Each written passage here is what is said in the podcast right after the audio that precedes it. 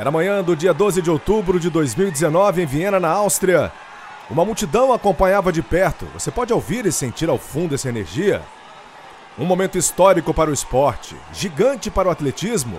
O keniano Eliud Kipchoge, aos 34 anos de idade, corre os 42 quilômetros, 195 metros, a distância oficial de uma maratona em uma hora, 59 minutos e 40 segundos. Finalmente, a quebra da barreira das duas horas.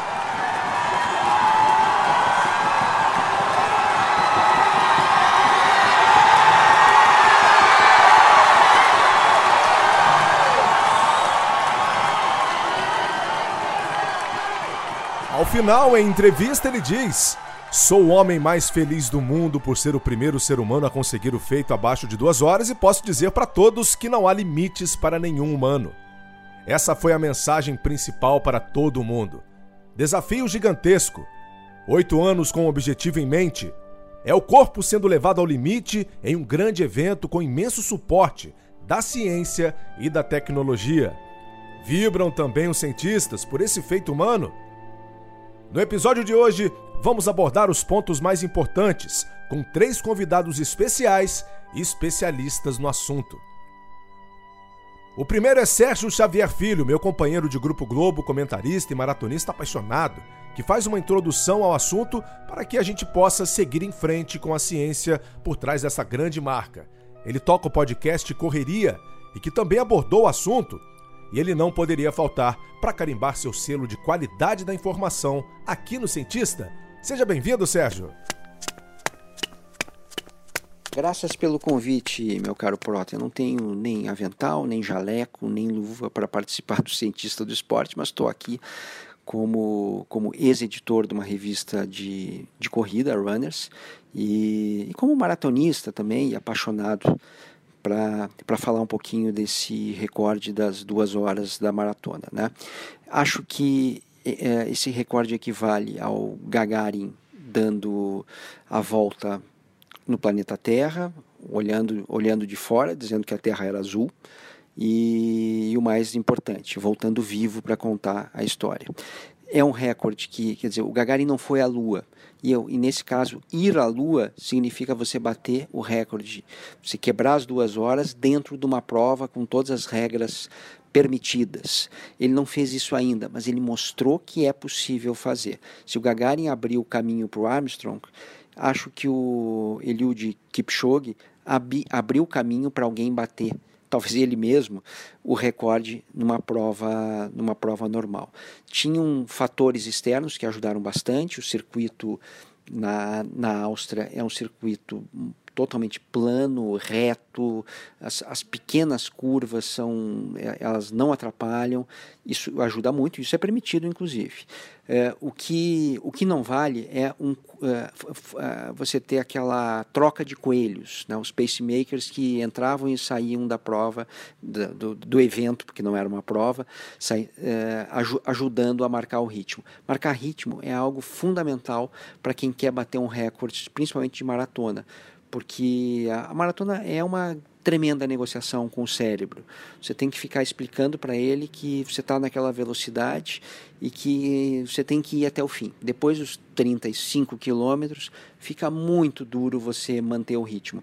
E os pacemakers, eles têm esse poder. Numa prova normal, não tem pacemaker que aguente depois do quilômetro 35. Eles acabam saindo antes, lá pelo 30, às vezes até antes. Então, é, é, o fato dele ter pacemakers até o final ajudou demais. Tinha um carro madrinha, sinalizando com laser. Ajuda? Puxa, como ajuda? É, até pela questão do vento. É, esse, esse carro estava protegendo o Kipchoge do vento. É, uma, é, uma, é um ótimo empurrão. Mas acho que aí tem uma, um paradoxo. Né? O grande empurrão que ele, que ele teve foi o empurrão legal, aquele que é permitido, aquele que, é, que outros atletas tão, tão, é, um apoio que esses outros atletas estão tendo em outras provas, que é o tênis. Né? Esse tênis da linha Vaporfly da, da Nike, ele é uma mola. Né? É, todos os recordes estão sendo batidos com ele. Né? Recorde de 10 quilômetros, 15, meia maratona, a maratona. É, então, ele, é, ele claramente está ajudando todo mundo, porque esse tênis está vencendo todas as provas do mundo. Então, é, a gente vai ter que ter uma discussão ética, como a gente já teve com relação àqueles maiôs da natação, e talvez até banir isso, porque é, esse, esse, tênis está ajudando demais todo mundo. E aí, e aí, é que é o, aí que vem o paradoxo. Bom, então, se ele colocar esse tênis, é, enquanto ele estiver valendo, ele pode, numa prova, bater o recorde. Sim, pode. Não só ele, como o Bekele, que é uh, o, o, outro grande competidor, né, o, o é, que, é, que, é, um pouco também Quênia e, e, e, Etiópia, o Brasil e Argentina do atletismo. Então, acho que a gente tem boa chance de ver esse, esse recorde quebrado enquanto esse tênis estiver rolando num evento normal. Beleza? Abraço! Beleza, Sérgio, obrigado. Legal essa comparação né, com o Yuri Gagarin. Realmente um marco. Vamos entrar em mais detalhes também na história do tênis mais à frente. E de qualquer maneira, é uma marca que não poderá ser homologada, pois ela não seguiu uma série de normas exigidas né, para se ter o recorde registrado. Então, pelo menos sete pontos aí não cumpriram esse protocolo, além dos outros pontos citados pelo Sérgio acima. Como o evento não foi realizado pela Federação de Atletismo do país ou mesmo pela IAF, a Federação Internacional de Atletismo, foi um evento privado, não houve controle antidoping. A alimentação e a hidratação foram entregues diretamente para o atleta para ele não perder tempo, isso também não pode e não pode ser guiado por um veículo a motor e alguns outros pequenos pontos. Claro que isso também não tira o brilho né, do feito e deixa aqui uma expectativa muito grande para a gente acompanhar quando esse recorde será quebrado de fato. Mas a gente tem que lembrar que o Kipchoge é o atual detentor do recorde mundial da maratona com 2 horas, 1 minuto e 39 segundos, recorde quebrado em Berlim, na Alemanha, e ele é dono também de três das sete melhores marcas na distância, além de medalhista de ouro na Olimpíada do Rio em 2016. Hora de desbravarmos a ciência por trás dessa história no bate-papo com o professor Paulo Azevedo. Vamos nessa! E dando continuidade aqui ao nosso episódio, a gente recebe o professor Paulo Azevedo da Unifesp ele trabalha na Baixada Santista e trabalha especificamente com fisiologia e performance também de atletas. É muito bacana a gente poder receber aqui o Paulo Azevedo. Grande abraço para você, Paulo. Seja bem-vindo ao Cientista do Esporte. Tudo bem? Obrigado, Prota, pelo convite. Tudo ótimo.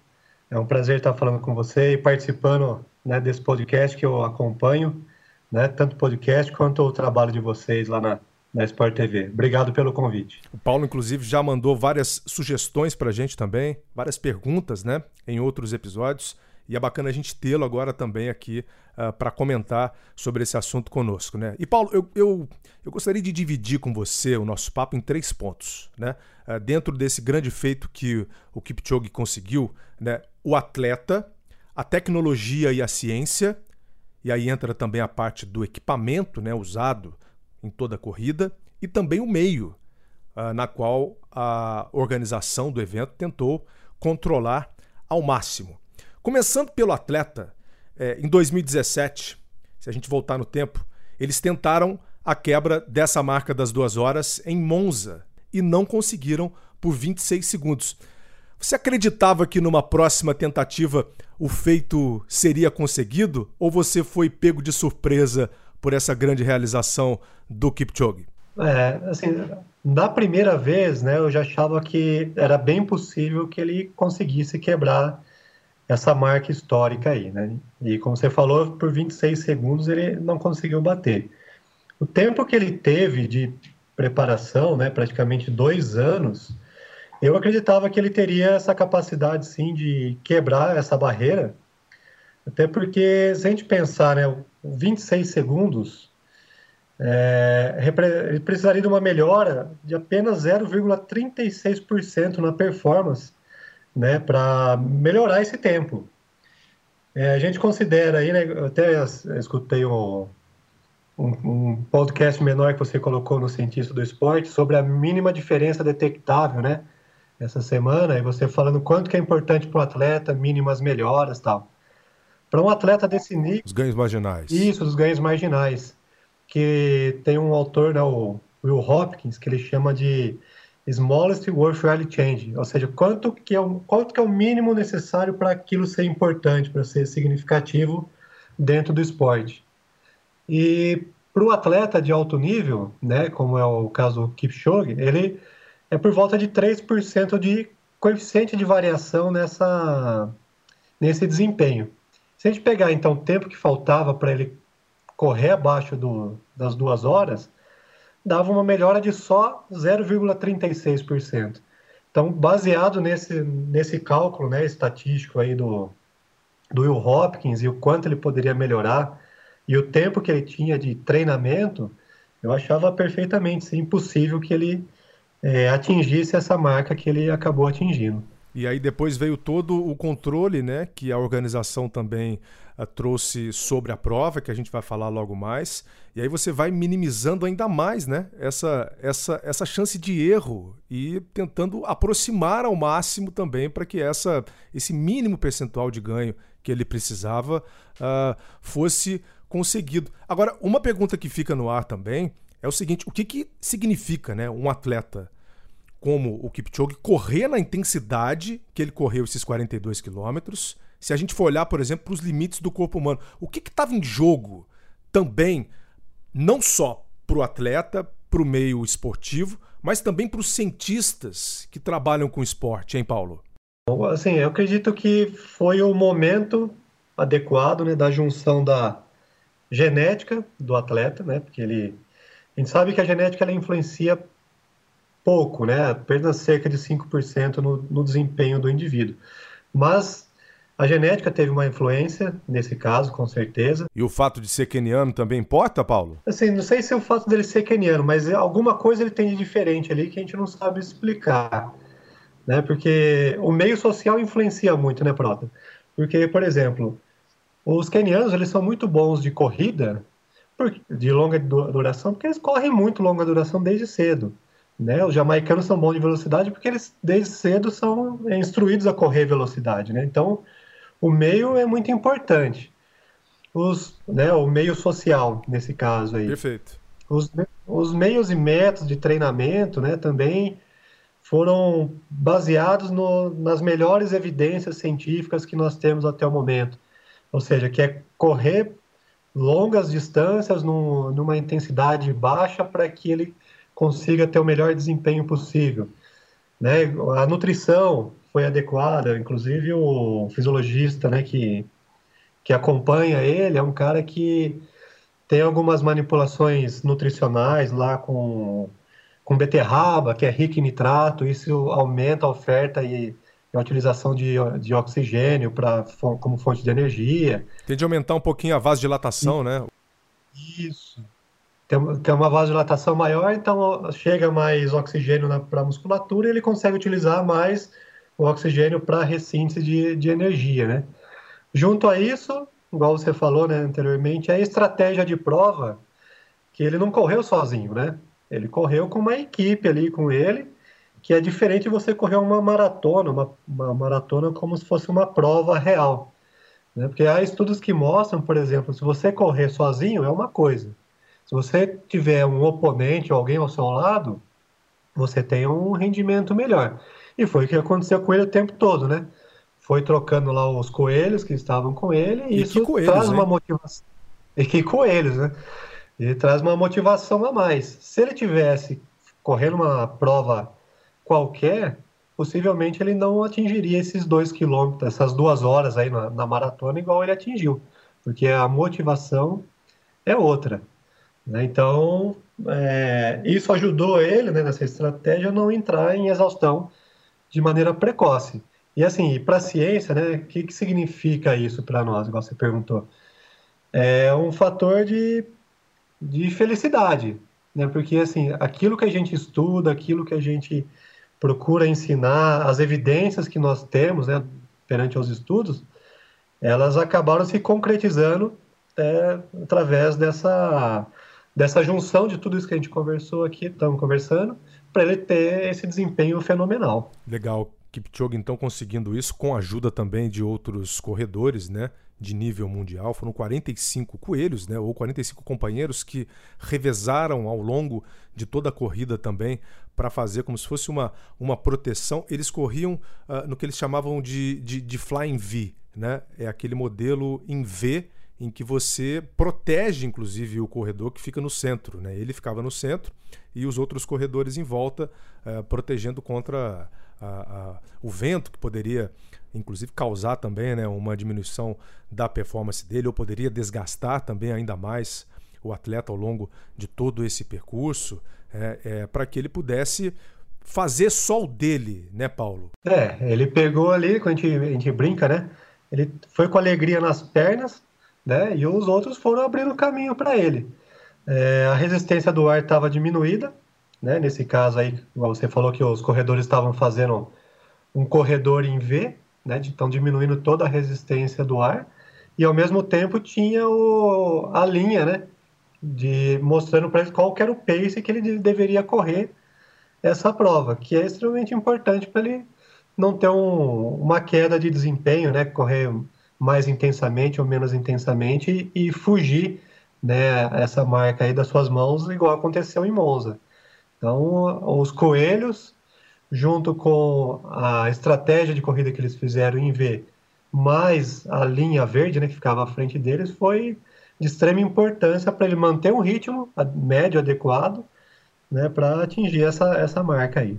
Perfeito, era um carro né, que ia à frente, inclusive tinha também, eh, ele vinha mostrando o tempo em números garrafais, né, é, para que ele também seguisse é, dentro daquele ritmo. Foi um trajeto com poucas curvas, né? É, é. E com 90% com retas, inclusive, em, em, um formato de circuito. Voltando para o atleta, né? Muito se fala em economia de corrida, né? Que seria quanto que o seu corpo consome de oxigênio a cada quilômetro corrido. É como se fosse um carro, é. né, Paulo? Um carro 1.0, um carro 1.6, 2.0. O corpo é uma máquina, né? E você tem que conservar também energia ao longo de toda uma corrida para que você não chegue ao final uh, sem energia para dar aquele sprint, né, exigido para a reta final. Como é que a gente pode ver e qual a importância uh, desse termo economia de corrida para a quebra dessa grande marca das duas horas na maratona, Paulo?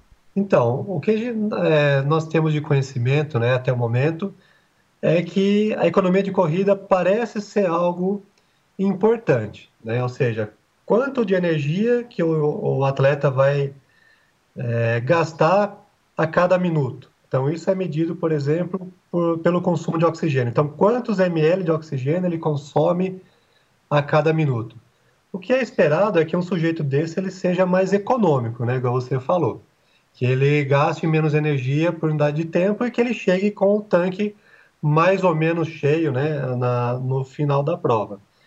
Mas a coisa muda de figura quando a gente fala de atletas que vamos classificar aqui de top class.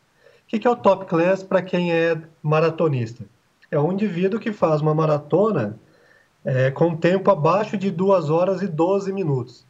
Então não é qualquer indivíduo que consegue uma performance dessa. E esses indivíduos que fazem então nesse tempo, comparado com o alto nível, que é um indivíduo que faz entre 2 horas e 12 e 2 horas e 16 minutos, uma maratona, esses top class, eles têm, um, curiosamente, eles têm um, um gasto energético maior do que esses indivíduos que são do alto nível, que é algo que, se a gente pegar livro-texto, as conversas né, de de, de botequim, vamos dizer assim, foge do que é esperado para esses atletas.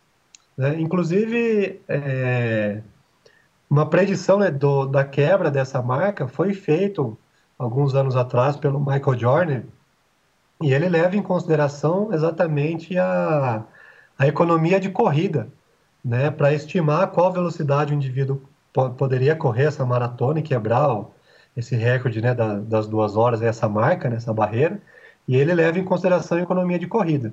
Mas estudos mais recentes mostram que essas pessoas, esses atletas do top class, eles são menos econômicos do, do que o sujeito de alto nível. Então, acaba quebrando um pouco do. quebrando esse paradigma, né? De que o cara teria que ser realmente o, o mais econômico. E ele foi muito econômico, né? Porque para você segurar um ritmo como esse alucinante até o final da prova, você tem que ser top class, você tem que ser diferenciado. E como é que a gente pode pensar, Paulo, no treinamento de um atleta como esse, como o Kipchoge, por exemplo, uh, ah, para evitar a fadiga, né, para se manter exatamente num nível extremamente uhum. acelerado ao longo de toda uma prova como essa? Então, o, o treinamento né, desses top class, eles são feitos praticamente 80% de todo o treinamento deles é feito em uma, uma intensidade muito baixa.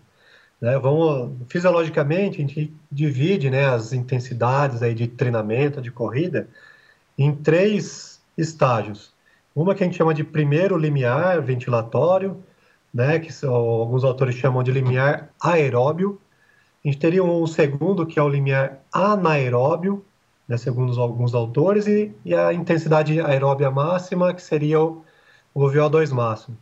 Esses, esses indivíduos, né, eles tem aí um, um volume muito grande de treinamento e de todo esse volume, cerca de 80% é feita na primeira na intensidade desse primeiro limiar. Por que, que é feito nessa intensidade? Porque é onde acontece né, uma estabilização de todas as variáveis fisiológicas e a gente consegue ter também uma melhora né, de todo o aparato aeróbio, como por exemplo o aumento né, da câmara do ventrículo esquerdo, então ele vai conseguir com uma única contração cardíaca ejetar mais sangue. Ele vai ter um aumento né, do tamanho, né, o volume da densidade mitocondrial. E quando a gente fala de mitocôndria, que a gente está falando da usina geradora de energia para o corpo humano, é um ponto importante. As enzimas né, que vão utilizar esse oxigênio para ressíntese ATP vão estar mais ativas quando ele treina nessa, nessa intensidade de treinamento. Então, tudo isso, né, em conjunto com a alimentação e com o treinamento psicológico, faz com que o indivíduo é, sinta ou ele a, a fadiga vai ocorrer para ele de uma maneira mais tardia. Então, o cara, quando ele treina com alto volume, faz uma preparação psicológica e tem alimentação adequada, rica em carboidratos, ele consegue postergar né, o início dessa fadiga e manter o, a corrida numa, numa mesma intensidade por, por um longo período. E aí a fadiga é multifatorial, né? Ela pode ser, por exemplo, devido a uma depressão de glicogênio intramuscular, ou seja, a fonte energética primária aí para a corrida. E a gente viu, por exemplo, que durante essa, essa prova de essa maratona simulada que ele participou, ele tinha é, oferta de carboidrato né, o tempo todo, de maltodestrina, lá seja o que for. Para quê? Para manter essa glicemia estável, né? então para que não precisasse degradar tanto o glicogênio intramuscular e ao mesmo tempo essa glicose fosse ofertada para o sistema nervoso central, porque uma prova dessa, né, sem os, os requisitos de uma competição normal, esse indivíduo poderia entrar em fadiga mental. E aí essa glicose, né, sendo ofertada para o sistema nervoso central, mantém a atividade cerebral, né, as funções executivas dentro do que é esperado, e ele atrasa também o aparecimento de uma fadiga do sistema nervoso central. Então, toda a preparação né, dele para atrasar o, o aparecimento da fadiga foi feita. Em termos de treinamento, com um alto volume de treinamento, que é o que ele faz, né, nessa intensidade mais baixa, a nutrição prévia, né, com rica em carboidrato, com oferta né, de suco de beterraba lá para os nitratos, e durante a prova que era a água, né, e também a água com carboidrato, com a maltodestrina. Então, a, fadiga ela é, ela é importante, né, ela, ela atrapalha o desempenho, mas nesse caso aí eles tiveram todos os cuidados possíveis e imagináveis, né, até mesmo, como eu falei, os, os coelhos, né, que estavam ao lado dele para motivar o tempo todo. Que legal, que legal. Olha, então o, o Paulo Azevedo está trazendo para a gente essa visão geral também né, de como que ocorre não só a preparação é, em treinamento do atleta, mas também essa parte uh, nutricional, né? que é importante para a reposição de energia ao longo de uma prova uh, tão longa e agora não tão mais demorada, né? porque é.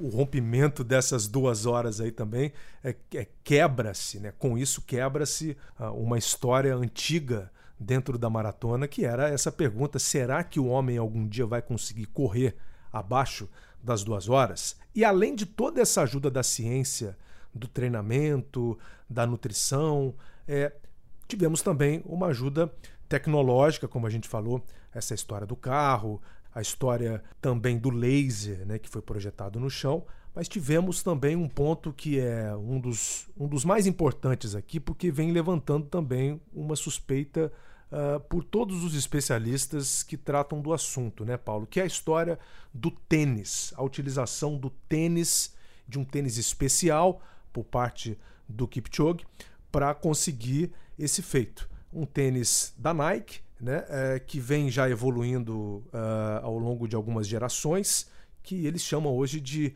de Vaporfly Next que prometeria, nesse caso aí, né, uma economia de energia, aquela economia de corrida que a gente falou aqui, em cerca de 4%, 4,2%. E para isso eu chamei um amigo meu, o fisioterapeuta Rafael Temóteo, de Fortaleza, para dar a opinião dele sobre é, esse ponto da economia de energia proporcionada pelo tênis, por essa nova geração. E vamos ouvir então o que ele falou. Diga aí, Rafael. Prota, cara, o primeiro ponto é que eu ainda acho muito precoce em falar de economia real de energia proporcionada, na verdade, por qualquer tênis, tá? O segundo ponto é o valor possível dessa economia que, segundo a pesquisa, seria de 4,2%, né? Se a gente for falar no esporte de alto nível, cara, isso é um valor muito alto, isso é muita coisa. E a pesquisa e as pesquisas que envolvem esse tênis ainda são muito recentes. A própria pesquisa que fala nessa economia de 4,2 é uma pesquisa ainda muito duvidosa. Parece ser algo encomendado pela própria marca de tênis. Mas, sem dúvida, o conceito de economia de energia ele é o grande assunto que permeia hoje no mundo da corrida, tá? Mas é algo que possui muitas variáveis. É difícil a gente acreditar somente a uma variável. Né? Várias variáveis são importantes, como questões cardiorrespiratórias, a mecânica da corrida, questões ambientais, questões nutricionais.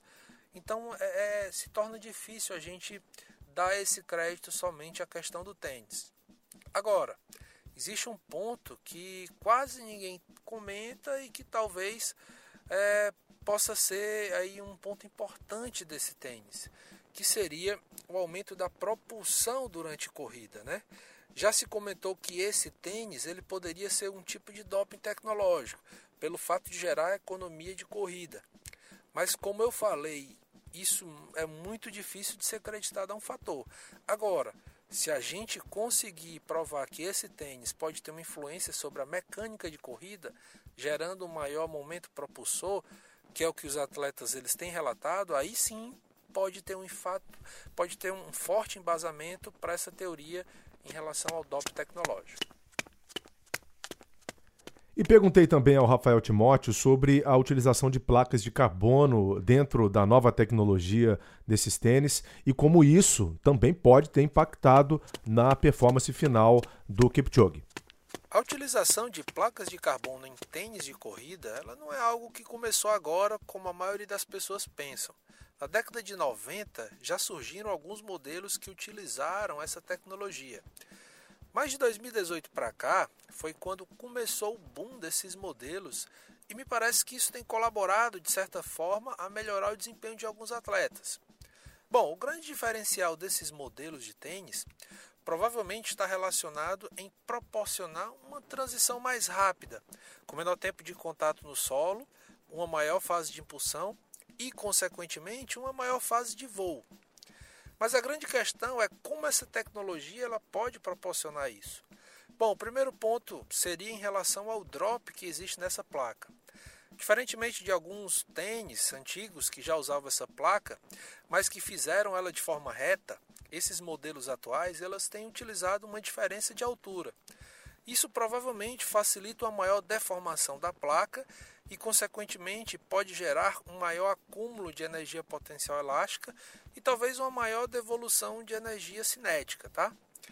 O segundo ponto é em relação ao formato da placa no antepé, que tem o formato côncavo, né? Lembra que eu falei a respeito dessa transição mais rápida? Então, esse formato, juntamente com a rigidez da placa, ajudaria a reduzir essa flexão dos dedos e isso poderia influenciar nessa transição e, consequentemente, numa maior fase de impulsão. E essa é a sensação que muitos corredores relatam, né? que é justamente que eles estão sendo jogados para frente, praticamente como se o tênis funcionasse como uma catapulta, tá? Mas existe um terceiro ponto que é pouco comentado e que para mim, cara, ele é o grande pulo do gato dessa famosa marca, tá? Que é a composição do material da entressola, que é um material leve e de alta resiliência, né? Então, ou seja, ele se deforma é, com facilidade e volta ao seu estado inicial. E esse composto ele pode potencializar a ação da placa de carbono, que é o grande diferencial dessa marca em relação às outras. Muito obrigado aqui ao Rafael Timóteo participando com a gente. Vou voltar também com o Paulo Azevedo, que está na linha hoje com a gente aqui. E quero saber de você, Paulo, o que, que você pensa sobre a utilização desses tênis modernos dentro do esporte? Ah, eu penso, a princípio, como uma evolução tecnológica perfeitamente natural, né? já que há engenheiros, há biomecânicos é, envolvidos né, em todo esse, esse processo de pensar um tênis específico para corrida, né, para melhorar o desempenho. E inclusive tem um, um aluno meu aqui que ele comprou esse tênis, pagou extremamente caro, mas ele não, ele foi correr e não se adaptou ao tênis, porque não adianta só ter o tênis, porque pelo formato desse tênis você tem que ter uma, uma mecânica de corrida diferenciada. Né? A gente pode observar o vídeo, por exemplo, do Kipchoge correndo, que ele corre muito mais na ponta dos pés do que se corria anteriormente uma maratona, né? colocando o pé inteiro no chão e mais a gente pegar lá nos primórdios da maratona, né, a entrada do pé durante a corrida com o calcanhar. Então, assim, é a evolução do tênis junto com uma evolução também é, da técnica de corrida. Então, tem que ter uma técnica apropriada para usar esse tipo de tênis. Agora, o que é, levanta uma certa suspeita, né? É o fator dessas fibras de carbono, se elas estão atuando como uma mola propulsora, né? Se esse é o caso, né, do, do tênis, isso pode ser considerado um doping tecnológico e ter o mesmo destino do, por exemplo, dos maiôs, né, de natação que foram banidos, mas aí a gente precisa, né, de ter provas, né, de que isso realmente acontece. Agora, se isso não for comprovado, eu vejo como uma evolução natural, né, da, da tecnologia e as outras marcas vão ter que correr atrás para chegar no, no mesmo nível. Agora, se for comprovado de fato que ele proporciona vantagem né, aos corredores, aos atletas, ele deve ser proibido em um tempo muito próximo aí para que nós não tenhamos, por exemplo, impacto em Jogos Olímpicos, em mundiais, em provas de grande importância, de fato, para a história do esporte. Ah, sem dúvida. Se, né, a gente, se tiver essa comprovação, e outra, né, primeiro tem que ter uma denúncia de que isso realmente, que há uma especulação, é, uma possibilidade de que isso aconteça. Aí, a partir dessa denúncia, a gente vai ter que ter é, uma análise desse tênis por laboratórios, pelo menos dois laboratórios independentes, para comprovar se isso realmente acontece ou não acontece. Né? Então é um processo que eu acho que vai ser longo, mas sinceramente eu não acredito que o tênis em si seja um fator determinante para um atleta top class se eu ganhar ou não ganhar uma, uma maratona. Eu acredito que para uma o caso que foi, né, um caso especial, para uma maratona, igual você falou, 90% no plano e reto, eu acredito que psicologicamente, né, isso possa ter tido algum efeito, mas numa prova real, né, como vai acontecer, por exemplo, no ano que vem nas Olimpíadas, eu, eu não sei se esse tênis vai fazer diferença, até porque nós falamos aqui da economia de corrida, que o top class, né, os principais atletas do mundo, eles são menos econômicos. E esse tênis ele, ele propõe ser mais econômico. Então fica essa questão dúbia né, da, da real eficácia do, do tênis. Mas você acredita que esse, que esse tempo, né? Correr uma maratona abaixo de duas horas, e a gente falando já de uma maratona oficial, de um tempo que pode ser homologado, que isso pode acontecer já no próximo ano? Não vamos falar da Olimpíada, porque, porque Tóquio também as condições podem não ser as ideais, né? Até porque teremos um ambiente bem quente, né? E úmido também para essa época do ano, a Olimpíada que será realizada em agosto.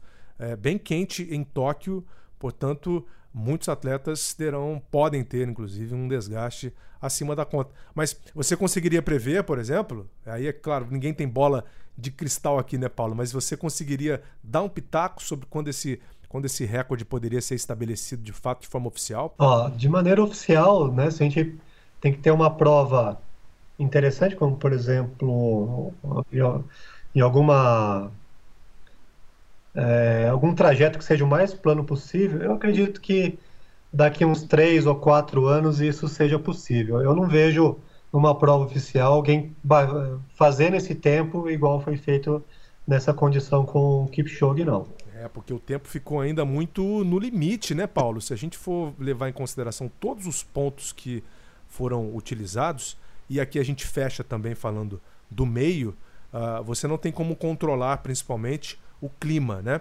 o ambiente uh, na qual a corrida vai ser executada. Essa corrida na qual ele bate o tempo das duas horas, a temperatura, por exemplo, estava na casa de 9, eh, ela começou em 9 graus e terminou em 11 graus. Né? São temperaturas excepcionais para um corredor, né? para você exatamente manter ali um nível metabólico, né? um nível uh, de performance ideais. É, tudo que o atleta né, desse, tipo de prova quer é um ambiente mais fresco, né, por volta aí dos 10 a 13, 14 graus no máximo ali, para que ele tenha é, uma termo, termorregulação ótima, né, não fique dissipando o calor e entrando em sudorese excessiva e tendo que controlar isso o tempo todo. Então, o estado estável fisiológico para ele é, aconteceu mais facilmente né, por, por conta das condições ambientais, pela umidade, né, e por tudo que cercou essa, esse evento aí.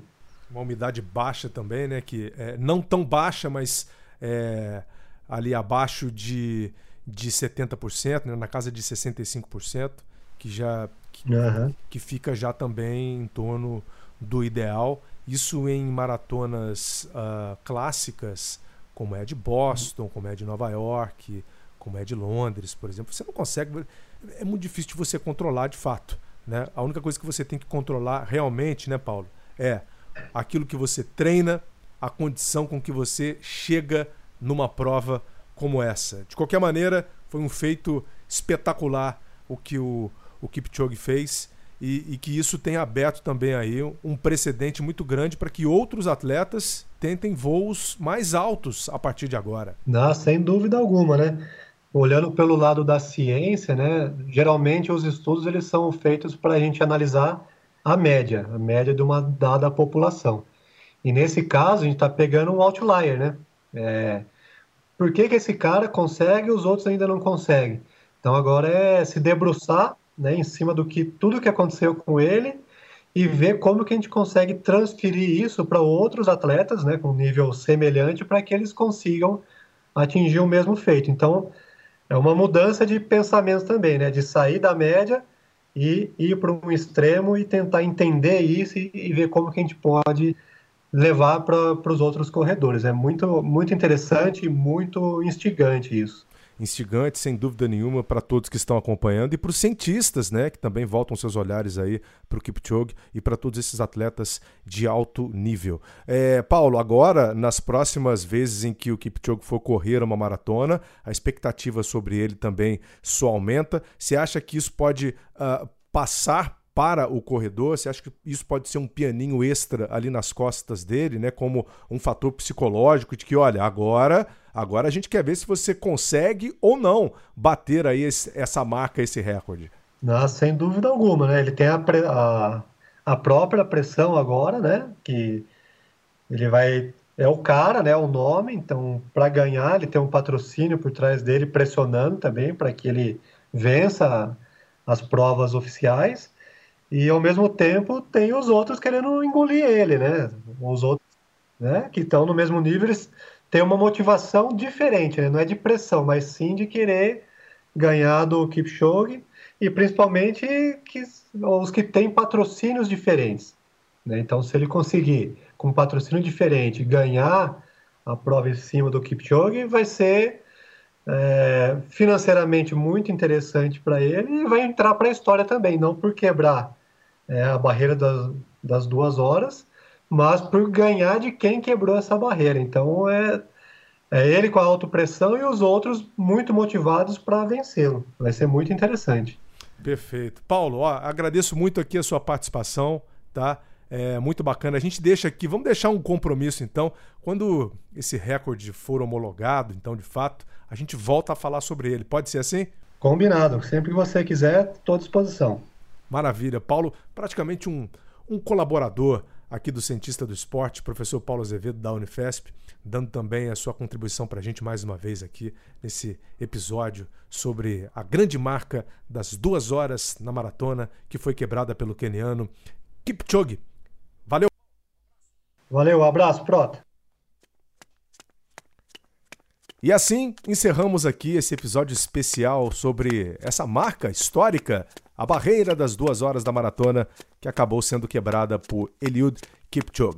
Para você acompanhar outros episódios do Cientista do Esporte, é só você assinar também nos agregadores, nos aplicativos de podcasts ou mesmo na página do globesport.com/podcasts. Não só vai encontrar o Cientista do Esporte lá, como também outros podcasts dos nossos companheiros. Fique atento, fique atenta.